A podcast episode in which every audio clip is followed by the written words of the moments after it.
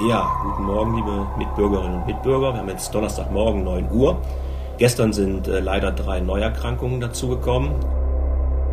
Nach den Zahlen, die wir bisher haben, muss man davon ausgehen, dass etwa ein bis zwei Prozent der Menschen, die infiziert werden, sogar an dieser Krankheit sterben.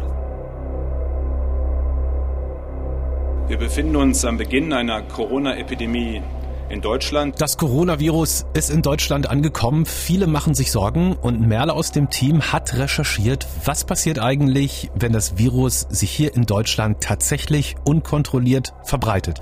Wie ja sogar der Gesundheitsminister vermutet. Die Infektionsketten sind teilweise, und das ist die neue Qualität, nicht nachzuvollziehen. Ich bin Raimund und heute ist Donnerstag, der 27. Februar 20. Für solche Fälle gibt's ganz spezielle Pläne, wie sowas dann abläuft und wie sich Behörden und Krankenhäuser verhalten. Herzlich willkommen, liebe Kolleginnen und Kollegen, in der Bundespressekonferenz. Heute zu Gast sitzen neben mir Bundesinnenminister Horst Seehofer und Bundesgesundheitsminister Jens Spahn, um uns zu unterrichten zum Thema Coronavirus. Und damit übergebe ich auch direkt an Herrn Spahn. Ja, vielen Dank. Vielen Dank äh, für Ihr Interesse und die Gelegenheit. Das Bundesministerium des Innern und das Bundesministerium für Gesundheit haben gestern den im Pandemieplan des Bundes vorgesehenen Krisenstab äh, eingesetzt, in diesem Fall zur Bekämpfung des, äh, des Ausbruches mit dem Coronavirus. Und ich meine, es ist jetzt noch keine Pandemie, also es gibt noch keine völlig unkontrollierte Ausbreitung, aber die Behörden nehmen das alles schon ziemlich ernst mit dem Coronavirus und deswegen greifen jetzt gerade schon die ersten Stufen von so einem Katastrophenplan. Ziel ist es, die Bevölkerung so gut wie möglich zu schützen und diese Epidemie so weit als möglich einzudämmen. Das heißt, gerade ist es so, dass die Krankenhäuser geguckt haben, okay, haben wir Atemschutzmasken genug, haben wir ausreichend Schutzkleidung, Desinfektionsmittel und haben sich davon so einen Vorrat angelegt. Und ganz wichtig, das ist auch schon der Punkt, an dem wir schon sind, dass die ganzen Behörden versuchen, die Bevölkerung zu informieren. Also, dass es Notfallnummern gibt, wenn ich glaube, dass ich infiziert bin, dass ich da anrufen kann und mich informieren kann und dass man nach außen versucht zu kommunizieren, was kann helfen, wie kann ich mich schützen, damit ich überhaupt gar nicht erst krank werde. Und sollte es jetzt wirklich zu einer Pandemie kommen, dann würde es in der nächsten Stufe so weit gehen, dass auch echt persönliche Rechte eingeschränkt werden können. Dann könnten zum Beispiel Ärzte gegen meinen Willen mich in Quarantäne nehmen, wenn sie glauben, okay, Merle hat Coronavirus, dann kann ich mich nicht mehr wehren und muss dann in Quarantäne. Das heißt, du kommst wollen. dann in so ein spezielles Krankenzimmer und wirst dann da zwei Wochen lang beobachtet und dann wird geguckt, was mit dir ist. Keiner darf rein, keiner darf raus. Genau, da gibt es dann auch spezielle Pläne in den Krankenhäusern. Die haben so Isolationszimmer. Da werden dann hm. die Leute reingesteckt äh, und behandelt, isoliert von den anderen. Davon muss es eine gewisse Anzahl geben.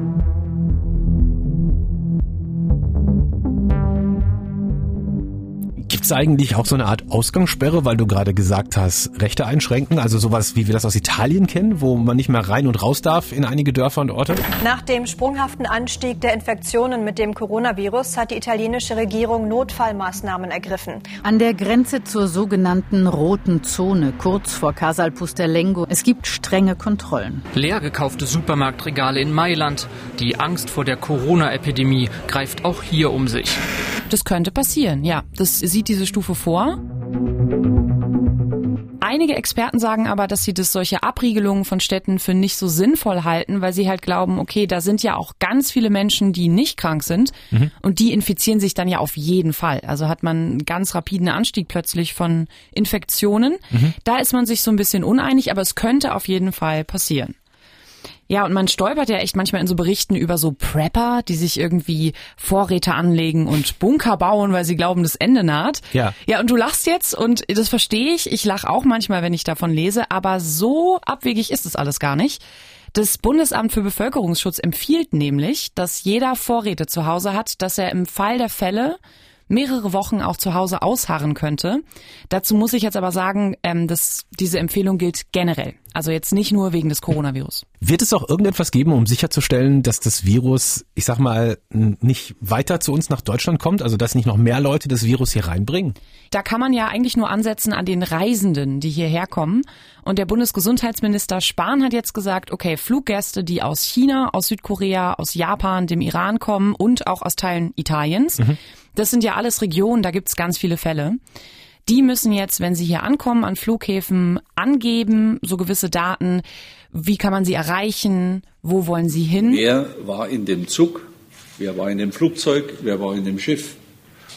Oder wer war in dem Bus? Das hat vor allem den Sinn, äh, im Falle einer Infektion zurückverfolgen zu können, wer war mit dieser Person in Kontakt, weil im gleichen Flugzeug etc. Das ist der Sinn. Im Luftverkehr ist es möglich, da gibt es die gesetzliche Grundlage. Und äh, Innenminister Seehofer möchte das auch für den Zug- und den Busverkehr, da gilt aber noch keine Pflicht.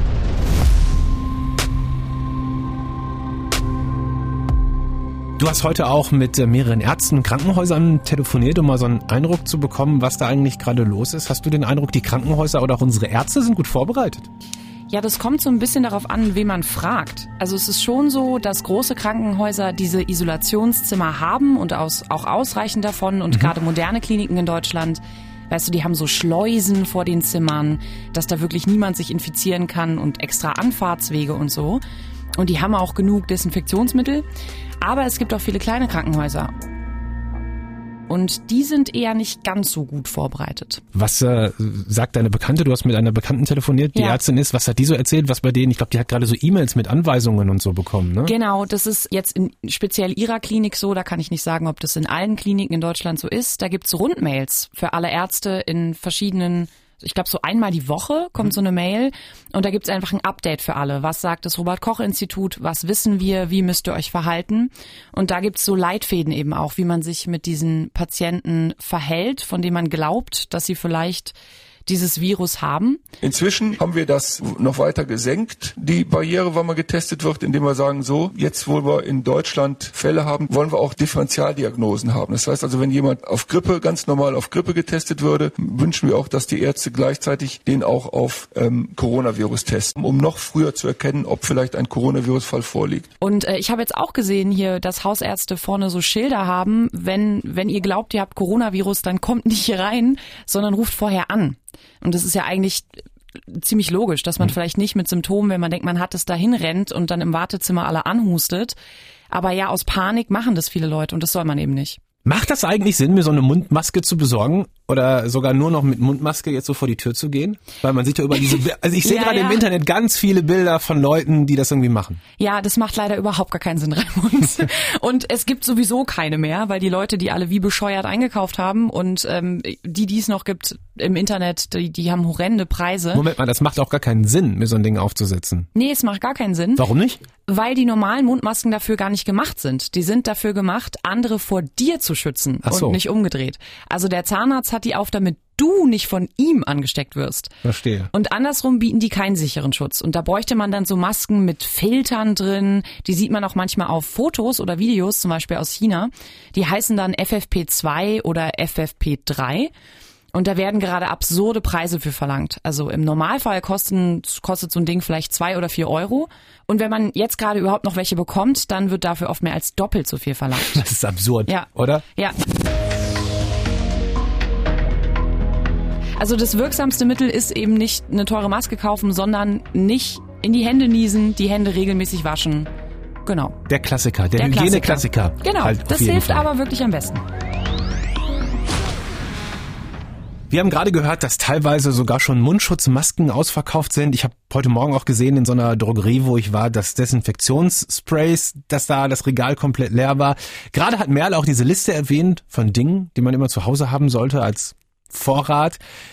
Ich frage mich, ist das übertrieben oder macht er das möglicherweise auch? Machst du irgendwas davon, Merle? Hast du schon Masken zu Hause Nein, oder überhaupt nicht. Vorräte ich, angelegt? Nee, ich ignoriere die gesamte Situation und denk mir, Hände waschen, es muss reichen. Ich habe nix. Voll. Ich habe nicht mal, ich habe eine Tütensuppe, glaube ich, ja. auf Vorrat. Ich würde vielleicht so zwei Tage zu Hause auskommen, bevor alles weg wäre. Ja, ich vielleicht so anderthalb. Ich habe noch Spaghetti und bisschen Pesto.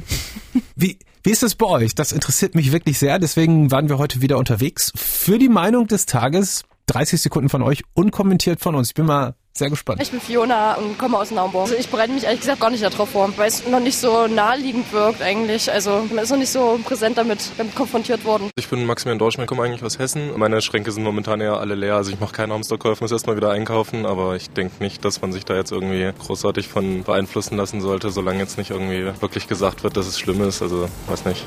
Ich bin Aram und ich komme aus Syrien. Also in dieser Zeit noch nicht, aber vielleicht äh, nächste Zeit vielleicht, ja. Ich bin Paul, komme aus Naumburg. Also ich bereite mich da eigentlich gar nicht drauf vor und äh, gucke, was halt so passiert jetzt da. Dankeschön heute fürs Zuhören. Wir würden uns sehr über ein Abo freuen und dann hören wir uns in der nächsten Folge.